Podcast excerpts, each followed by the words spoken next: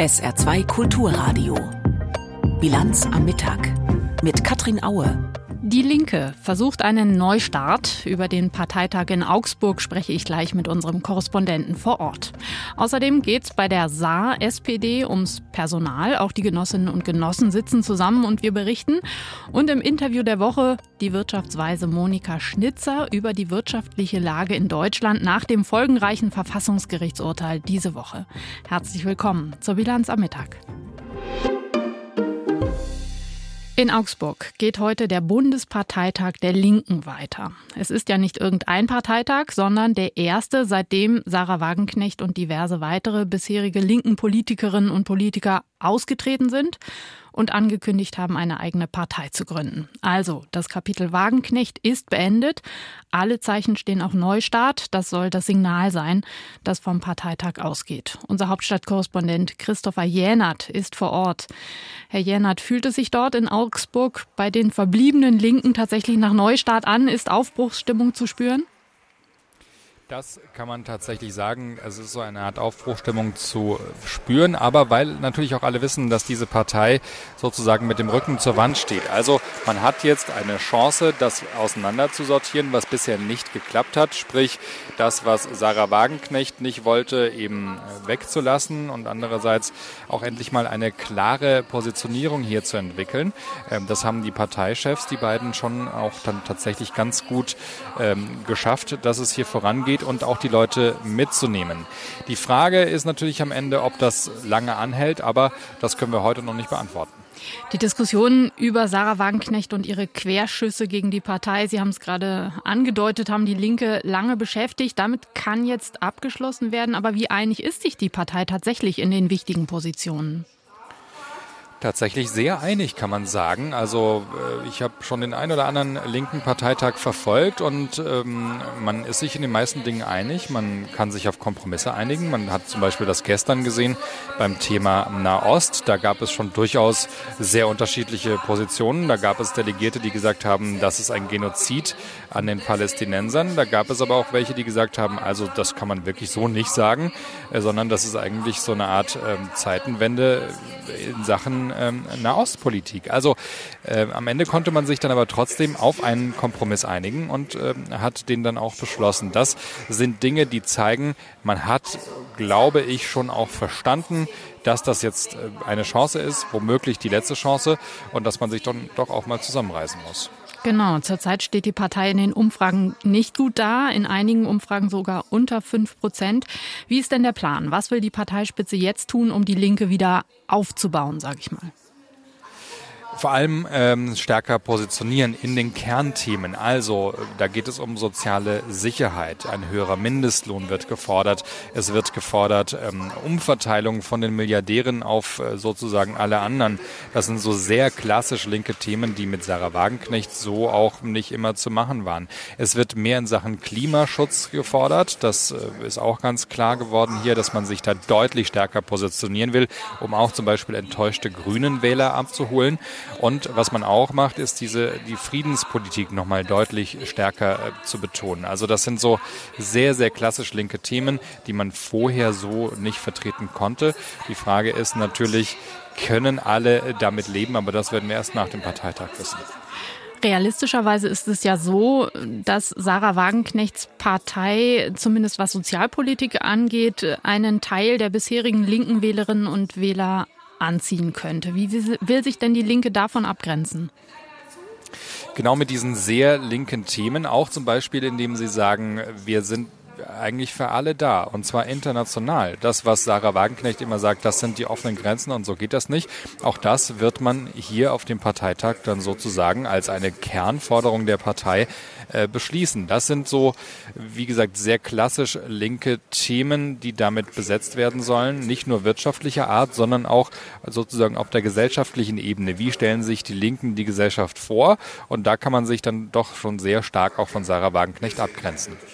Auf dem linken Parteitag in Augsburg soll ein Neustart gelingen, so hofft es die Parteispitze, nach den langen Konflikten rund um Sarah Wagenknecht. Live aus Augsburg war das unser Korrespondent Christopher Jänert in der Bilanz am Mittag. Und noch eine Partei trifft sich seit gestern, um wichtige Weichen zu stellen. Die saarländische SPD sitzt in Völklingen zusammen. Also die Partei, die seit April 2022 allein regiert hier im Land. Unsere Reporterin Denise Friemann ist vor Ort und hat gestern Abend miterlebt, wie Anke Rehlinger zur Landesvorsitzenden wiedergewählt wurde. Nicht als überraschend, aber das Ergebnis war dann doch deutlich. 98,7 Prozent der Stimmen hat sie geholt. Denise, welche Botschaft hat Anke Rehlinger denn den Genossinnen und Genossen inhaltlich mitgebracht? Ja, sie hat gestern eine Rede gehalten, einen Leitantrag, der aber auch so eine Art Bewerbungsrede für den Posten war, der wirklich sehr lang war. Über anderthalb Stunden hat sie gesprochen. Und da kam sie unter anderem auch auf die Haushaltssituation des Bundes zu sprechen. Auch im Hinblick auf das Urteil des Bundesverfassungsgerichts, in dessen Folge ja jetzt 60 Milliarden Euro fehlen. In anderen Industrieländern wie den USA zum Beispiel, da würden Milliarden in die Wirtschaft investiert werden, so Rehlinger. Und hier haushalte man mit einem Sparstrumpf. Das könne so nicht sein. Rehlinger forderte, dass der Bund die Zusagen, die er dem Saarland auch schon gemacht hat im Hinblick auf Förderungen für den Stahl, für Wolfspeed und auch für den Aufbau von Wasserstoffinfrastruktur auch einhalte, auch wenn jetzt eben dieses Geld fehlt. Und auch auf kommunalpolitischer Ebene gab es Aussagen von ihr, die auch überraschend deutlich gegen die AfD waren. Da hat sie ihren Parteimitgliedern auch deutlich ins Gewissen geredet. Sie sagte, eine Mehrheit, die abhängig von den Stimmen der AfD sei, die dürfe es nicht geben. Ähm, vorher hatte Friedrich Merz ja diese Brandmauer gegen rechts, gegen die AfD mit seiner Aussage, man müsse auf kommunalpolitischer Ebene mit der AfD zusammenarbeiten, eingerissen. Rehlinger hält das für hochproblematisch. Und das zeigt halt auch, dass man davon ausgeht, dass die AfD im kommenden Jahr jetzt nicht unbedingt schlecht abschneiden könnte bei den Kommunalwahlen. Kommen wir mal zu heute. Am Vormittag war eine weitere Wahl. Ein neuer Generalsekretär musste gefunden werden. Denise? Ja, genau. Heute Morgen wurde der saarländische Bundestagsabgeordnete Esra Limbacher gewählt zum neuen Generalsekretär der Saar-SPD. Auch das war eher eine Formsache. Es gab ja keinen Gegenkandidaten und auch der ehemalige Generalsekretär Christian Petri, der machte in seiner Abschiedsrede, er wollte also nicht mehr antreten, Werbung für Limbacher. Der bekam dann auch 88,85 Prozent der Stimmen. Nur 25 Abgeordnete stimmten gegen ihn. Und in seiner Rede ging es erstmal darum, wie erfolgreich die SPD ist. Das ist jetzt wenig verwunderlich. Bei so Parteitagen wird das immer gerne gemacht und dass Esra Limbacher die SPD toll findet, das ist natürlich klar. Aber gegen Ende wurde er dann doch auch kritisch mit seiner Partei. Man dürfe sich nämlich nicht auf dem derzeitigen Erfolg ausruhen, sagte Limbacher. Die SPD hier im Saarland habe aktuell mehr Aus- als Eintritte und das müsse sich ändern, damit die Saar-SPD eine Volkspartei bleibe. dazu müsse man nicht nur Sozialdemokraten in dritter Generation ansprechen, sondern zum Beispiel auch Menschen aus dem Handwerk oder auch Menschen mit Migrationshintergrund. Außerdem hat Limbacher gesagt, er will den Landesverband zum modernsten in Deutschland machen hier im Saarland. Und im Hinblick auf die Kommunalwahlen im nächsten Jahr gab er auch schon eine Richtung vor. Er sagte, laufen, laufen, laufen wäre das Motto, heißt Haustürwahlkampf vor den äh, Haustüren der Wählerinnen und Wähler in den Gemeinden. Da würde er auch mitkommen. Das kam hier insgesamt sehr gut an. Er hat auch sehr viel Applaus für seine Rede bekommen.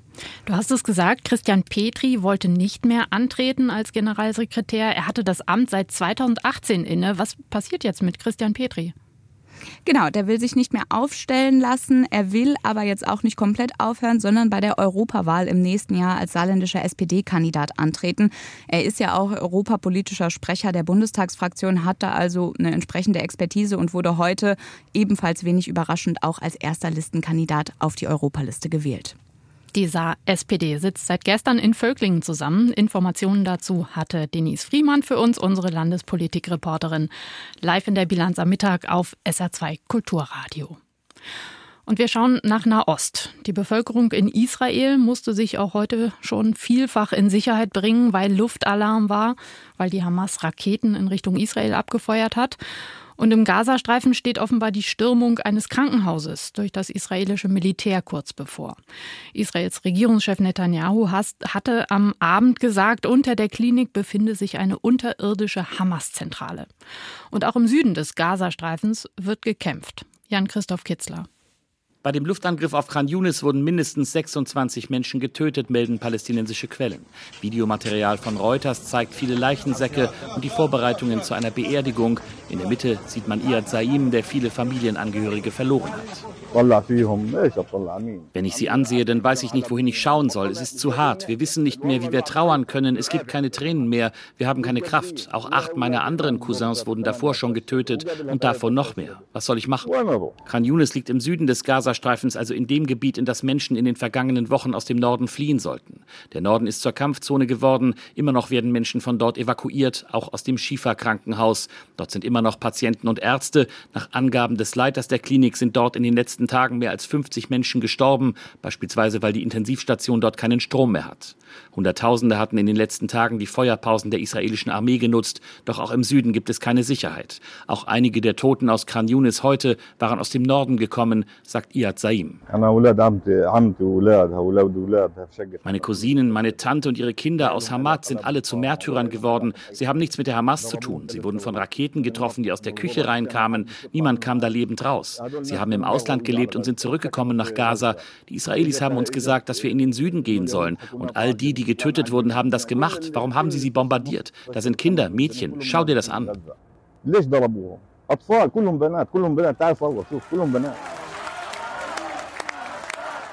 Ganz anders sieht es in Israel aus. Bei Jerusalem riefen tausende Menschen gestern Abend, ach jetzt. Sie fordern eine Freilassung der rund 240 in den Gazastreifen verschleppten Geiseln. In den letzten Tagen war ein Marsch von Tel Aviv nach Jerusalem immer größer geworden. Auch Atwa Arda war dabei. If I will start think that they are not wenn ich anfange daran zu denken, dass sie nicht alles tun oder dass sie andere Interessen haben, wäre es schwer, weiter daran zu glauben. Ich stelle meine eigene politische Meinung zur Seite. Ich konzentriere mich auf die Hoffnung, dass sie zurückkommen, dass gerade alle, egal welche politische Meinung sie haben, ihr Bestes dafür tun. Die Lage in Israel und im Gazastreifen hat Jan-Christoph Kitzler zusammengefasst. Jetzt die Meldung in Kürze von Tanja Philipp Mura. Die Einwanderung für Fachkräfte aus Nicht-EU-Ländern nach Deutschland soll ab heute einfacher werden. Schrittweise tritt nun das neue Fachkräfteeinwanderungsgesetz in Kraft. Bisher bekamen nur Akademiker eine Arbeitserlaubnis mit einem bestimmten Mindesteinkommen. Diese Grenze wurde nun gesenkt auf 43.800 Euro. Auch können nun Fachkräfte aus dem Ausland in einer anderen Branche einspringen. Sie müssen nicht mehr zwangsläufig in dem Beruf arbeiten, in dem sie einen Abschluss Einfluss haben. Die AfD in Thüringen hat ihren Parteichef Höcke zum Spitzenkandidaten für die Landtagswahl im kommenden Jahr nominiert. Der 51-Jährige erhielt knapp 88 Prozent der Stimmen. Für Listenplatz 1 gab es keine Gegenkandidaten. Höcke betonte, man wolle bei der Landtagswahl die Machtfrage stellen. Er strebe eine Regierungsbeteiligung an. Allerdings ist die AfD im bisherigen Landtag in Erfurt fast komplett isoliert. Keine der im Parlament vertretenen Parteien kann sich mit mit der AfD eine Koalition vorstellen. Der Landesverfassungsschutz stuft die Thüringer AfD als rechtsextrem ein. Rund zehn Wochen nach dem Urteil hat der Trierer Bischof Ackermann Schmerzensgeld an eine Missbrauchsbetroffene gezahlt. Das Bistum teilte mit, die 20.000 Euro seien gestern überwiesen worden. Zuvor hatten die Frau und ihre Anwaltskanzlei kritisiert, dass das Geld noch nicht eingegangen sei. Das Arbeitsgericht Trier hatte Anfang September entschieden, dass Ackermann der Frau 20.000 Euro zahlen müsse, weil er ihre Persönlichkeitsrechte verletzt habe. Der Bischof hatte 2020 2022 ihren Namen bei einer Online-Konferenz mit Bistumsbeschäftigten genannt. Dadurch fühlte sich das Opfer retraumatisiert. Das Urteil ist seit gut einer Woche rechtskräftig. SR2 Kulturradio.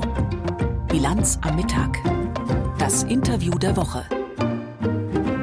Das war ein Paukenschlag. Am Mittwoch hat das Bundesverfassungsgericht geurteilt, die Bundesregierung durfte das sogenannte Corona-Sondervermögen nicht einfach so umwidmen und übergehen lassen in den Klima- und Transformationsfonds. Im Kern bedeutet das ein 60 Milliarden Euro großes Loch, vor allem für die Transformation der Wirtschaft. Was das für die Wirtschaft bedeutet, aber auch wie es um die wirtschaftliche Lage insgesamt in Deutschland bestellt ist, darüber hat Alfred Schmidt mit Monika Schnitzer gesprochen, der Vorsitzenden des Sachverständigenrates der Bundesregierung, besser bekannt als die Wirtschaftsweisen.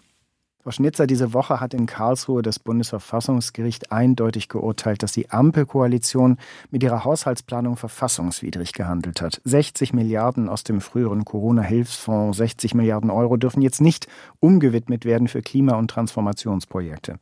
Wie stark hatten Sie als Mitglied der Wirtschaftsweisen das eigentlich auf dem Schirm, dass da Ärger droht? Gab es aus Ihrem Gremium so etwas wie eine Vorahnung oder Vorwarnung? Wir haben jetzt nicht für diesen konkreten Fall vorgewarnt, aber wir haben in unserem letzten Gutachten schon darüber gesprochen, wie problematisch es ist, wenn man nicht transparent ist. Das heißt, wenn man Mittel nicht in dem Haushalt veranschlagt, in dem man es auch ausgeben möchte. Das ganze Problem rührt ja daher, dass sich die Ampel sehr stark festgelegt hat, die Schuldenbremse unbedingt einzuhalten und gleichzeitig auch keine Steuererhöhung vorzunehmen. Und das ist natürlich schwierig, wenn besondere Belastungen bestehen. Und die haben wir. Wir hatten sie erst durch Corona, wir haben sie jetzt durch die Energiekrise. An der Stelle wird es dann wirklich schwierig zu finanzieren. Theoretisch könnte man die Schuldenbremse mit Zweidrittelmehrheit ja wieder abschaffen. Sehen Sie dafür Mehrheiten im Parlament zurzeit? Die sehe ich überhaupt nicht. Die sehe ich ähm, nicht in der Opposition. Ich sehe sie noch nicht mal innerhalb der Ampel, denn die FDP hat sich ja auch da ganz deutlich dagegen ausgesprochen. Was man machen könnte, was man wie gesagt auch im letzten Jahr schon hätte machen können, wäre darüber nachzudenken, nochmal die Ausnahmeregel zu ziehen. Das ist ja explizit erlaubt, wenn man eine Notsituation postulieren kann, begründen kann. Und die wäre beispielsweise im letzten Jahr aufgrund der Energiekrise möglich gewesen. Denn oh, da sind ja zum Beispiel dann Hilfszahlungen vorgesehen worden. Energiepreisbremse, denken wir dran, Gaspreise, Strompreise sind hochgegangen. Also hier hätte man nochmal argumentieren können.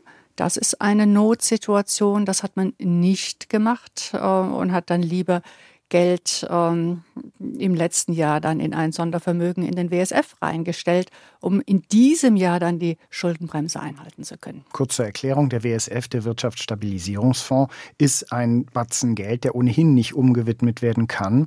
Aber die Frage, ist denn das jetzige Vorgehen der Bundesregierung aus Ihrer Sicht sinnvoll, was das betrifft? Oder müsste der alte Tipp, den Konjunkturforscherinnen und Forscher lange gegeben haben, Leute, gebt mehr Geld aus, macht ruhig Schulden, auch jetzt befolgt werden?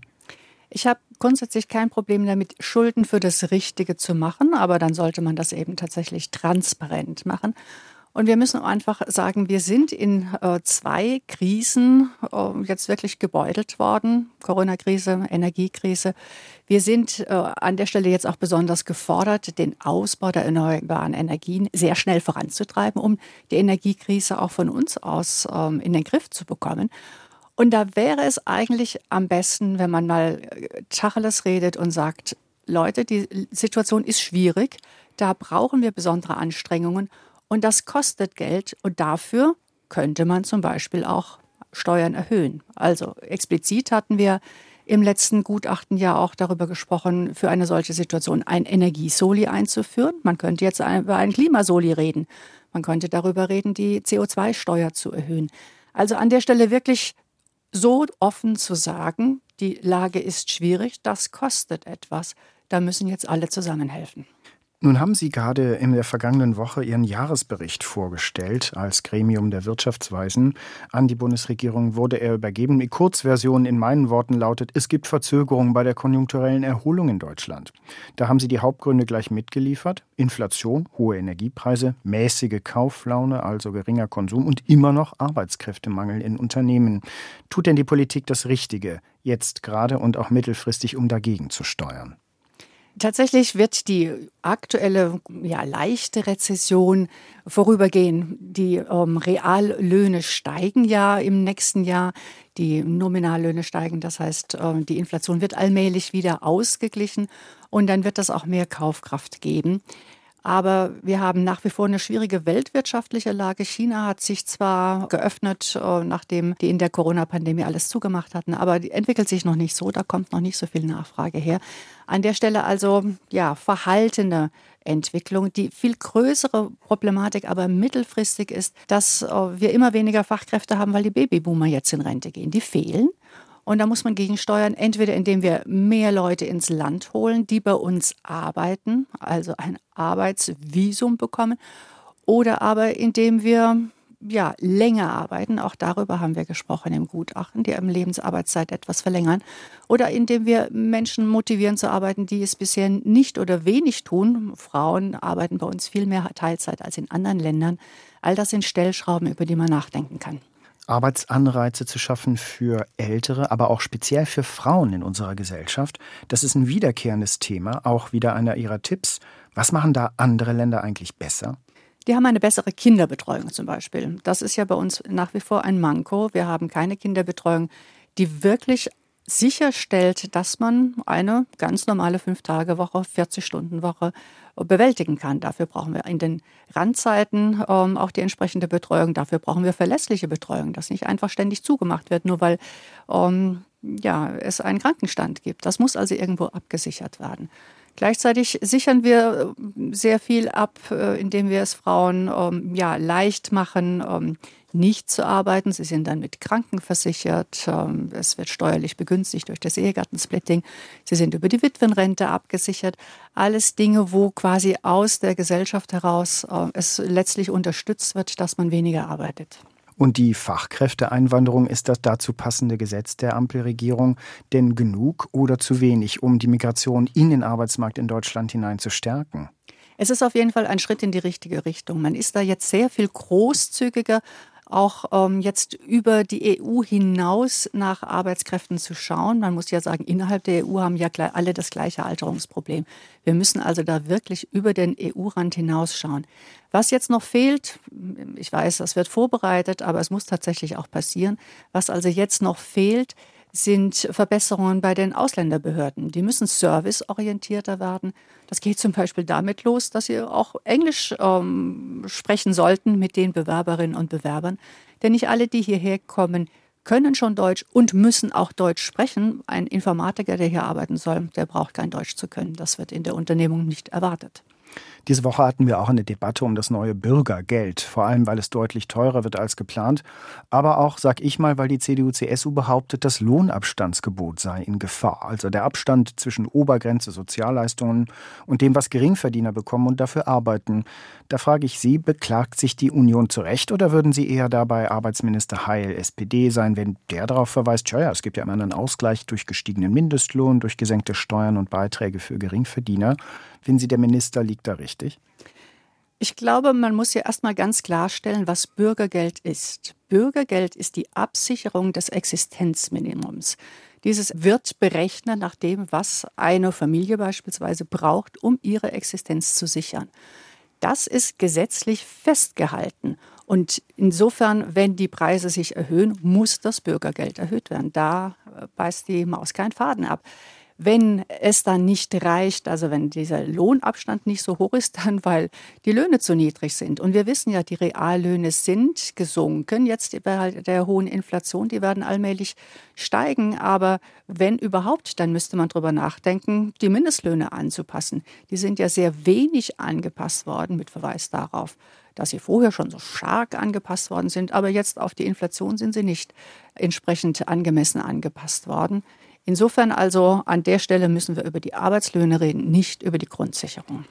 Sie hören das Interview der Woche mit Monika Schnitzer, Vorsitzende des Sachverständigenrates zur Begutachtung der gesamtwirtschaftlichen Entwicklung. Kurz sind es die fünf Wirtschaftsweisen. Frau Professor Schnitzer, im Alltag praktisch aller Menschen spielen die Energiepreise eine große Rolle. Was ist mit unserer Energiesicherheit in Deutschland und Europa eigentlich? Diese jüngsten Meldungen über gut gefüllte Gasspeicher, die sorgen bestimmt bei vielen für Entspannung. Aber wie sieht es denn mittel- und langfristig aus? Werden wir in Deutschland, in Europa immer wieder zum Sorgenthema haben, dass Energiesicherheit äh, eine Frage ist, über die man nachdenken muss? Wir können die Energieversorgung schon sicherstellen. Die Frage ist einfach, zu welchem Preis. Und äh, um das zu sichern, dass der Preis nicht allzu hoch wird, müssen wir natürlich jetzt auch investieren. Wir haben beispielsweise investiert, um, um Flüssiggas hier anlanden zu können und weiterverarbeiten zu können. Wir müssen aber vor allen Dingen auch in den Ausbau der Stromtrassen investieren, die äh, sind noch nicht so ausgebaut, dass wir Windstrom vom Norden in den Süden transportieren können, wo wir viel Industrie haben, wo wir den Strom auch brauchen. Also an der Stelle ist noch einiges zu tun. Stichwort Energiepreishilfen für alle, also für Privathaushalte und auch Firmen. Da hat Wirtschaftsminister Habeck schon klar gemacht, dass er sie verlängern will bis Ostern 24. Wie notwendig ist das aus Ihrer Sicht? Das hängt sehr davon ab, wie sich die Energiepreise jetzt im Winter entwickeln werden. Denn wir haben ja schon im letzten Winter gesehen, am Ende waren die Preise schon stark gesunken und äh, gar nicht viele mussten dann eigentlich noch unterstützt werden mit diesen Hilfen. Das gilt jetzt für die Haushalte. Für die Unternehmen ist das große Thema, brauchen sie eine Unterstützung oder sollten sie eine Unterstützung bekommen für die nächsten Jahre, solange die Preise bei uns weiterhin noch äh, relativ hoch sind? um hier am Standort bleiben zu können. Das ist eine intensiv geführte Debatte. Es gibt äh, einige, die sagen, naja, wer sehr energieintensiv produziert, dessen Standort ist einfach nicht mehr Deutschland. Der sollte diese energieintensive Produktion anderswo durchführen, wo die Energiepreise niedrig sind. Und da wären im Sachverständigenrat eine ganze Reihe von Mitgliedern, die sich genau so äußern würden. Dazu gehöre ich auch. Nun haben wir schon an einigen Stellen bislang übers Ausland gesprochen, Russland, USA, auch Nahost. Schauen wir mal auf China. Die Bundesregierung hat im Sommer ihre China-Strategie veröffentlicht. Welche Auswirkungen könnte denn eine insgesamt deutlich distanziertere Haltung gegenüber China generell auf die deutsche Wirtschaft haben? Denn das haben doch alle beobachtet. Die China-Strategie weist darauf hin. Besonders auch hätte das doch Auswirkungen auf Investitionen deutscher Firmen in China selbst. Wie sehen Sie das? Tatsächlich haben wir ja in den letzten Jahren, Jahrzehnten kann man sagen, enorm profitiert von dem Exportmarkt China und gleichzeitig von den günstigen Vorprodukten, die wir aus China beziehen konnten. Da haben wir nämlich genau arbeitsintensive Produktion nach China ausgelagert, diese Produkte zurückgeholt und dann hier weiterverarbeitet, davon sehr profitiert. Wir sehen aber, die Entwicklung China ist äh, inzwischen geopolitisch nicht mehr ganz so offensichtlich ein zuverlässiger Partner und wir müssen uns von daher auch stärker diversifizieren in unseren Märkten und in dem Bezug unserer Vorprodukte. Das heißt nicht, dass man sich abkoppeln sollte. Ganz sicher nicht. Das würden wir auch gar nicht schaffen. Wir sind viel zu eng verflochten, viel zu abhängig. Wir übrigens mehr von China als China von uns. Aber ähm, trotzdem ist es wichtig, äh, sich dann weniger abhängig zu machen, auch dafür zu sorgen, dass wir bei Technologien nicht abhängig sind, ähm, bei Vorprodukten, bei Rohstoffen insbesondere, auch kritischen Rohstoffen nicht so abhängig sind. Und darauf weist die China-Strategie hin, dass man doch in den Dialog mit den Unternehmen eintreten möchte, um über solche Gedanken, wie resilient sind wir, wie abhängig sind wir, gemeinsam zu diskutieren. Es gibt ja auch Konkurrenz für deutsche und europäische Firmen aus China selbst. Ich nehme mal als Beispiel die Autoindustrie. Was zum Beispiel würde passieren, wenn dort in China auch demnächst Elektroautos so stark subventioniert werden, dass China als Absatzmarkt für deutsche Produkte, also für alle VW, Daimler, BMW und so weiter, nicht ausfallen, aber doch sehr schwierig werden würde? Nun, das beobachten wir jetzt schon. Die deutschen Marken sind noch sehr gut vertreten bei den Verbrennerautos, aber sie haben einen wirklich minimalen ähm, Marktanteil bei Elektroautos. Da profitiert China sehr stark davon, dass sie sehr früh auf Elektroautos gesetzt haben, die Batterieentwicklung vorangetrieben haben, durchaus auch mit Subventionen unterstützt, aber da inzwischen einfach extrem effizient sind. Gerade bei Kleinwagen sind die einfach ähm, ja, viel kostengünstiger, als wir das selbst sind mit unseren Autos. Insofern, das wird eine wirklich große Konkurrenz werden. Das wird uns helfen, wenn wir viele Elektroautos in Deutschland auf die Straße bringen wollen, die günstig sind aber das werden dann keine deutschen Autos sein. Und insofern muss man sich hier warm anziehen deutsche Firmen konkurrenzfähiger machen. Um das zu erreichen, war ja immer mal wieder die Rede von einem möglichen Industriestrompreis, also von günstigerer Energie nur für Firmen. Wo stehen Sie denn so in der Frage? Also bei dem äh, Vorschlag Industriestrompreis ist einfach das äh, große Thema. Wenn man das einfach allen gibt, ähm, dann ist das nicht nur sehr teuer, dann gibt es halt auch überhaupt keinen Anreiz, Energie zu sparen. Wir wollen ja energieeffizienter werden und wir sollten uns auf diesen Strukturwandel einlassen, den wir jetzt benötigen, gegeben, dass die Energiepreise doch dauerhaft äh, höher sein werden, als sie das früher waren. Das heißt, ähm, zum Beispiel, dass man besonders energieintensive Vorprodukte in Zukunft nicht mehr in Deutschland produziert, sondern im Ausland, wo Energie günstig ist und das importiert. Das haben wir bisher schon getan bei arbeitsintensiven Produkten. Wir waren ja auch kein günstiges Land, was Arbeitskosten angeht. Wir haben solche Produktion ausgelagert, die Vorprodukte zurückgeholt und dann damit ähm, ja, hochwertige Produkte hergestellt, die wir dann zu schönen Gewinnmargen verkaufen konnten. Genau das Gleiche muss jetzt mit den Vorprodukten, den energieintensiven Vorprodukten der Fall sein. Die Vorsitzende der sogenannten Wirtschaftsweisen, Monika Schnitzer, war das, im Interview der Woche befragt von Alfred Schmidt aus dem ARD Hauptstadtstudio. Zum Wetter im Saarland. Der Nachmittag und auch der Abend bleiben bewölkt und regnerisch. Die Pegelstände bleiben auf relativ hohem Niveau. Die Höchsttemperaturen heute 6 Grad in Nonnweiler und 9 Grad in Perlnennig. Morgen erstmal wolkig, aber im Laufe des Tages immer mehr Sonne bei bis 15 Grad. Das war die Bilanz am Mittag. Mein Name ist Katrin Aue. Schönen Nachmittag. Tschüss.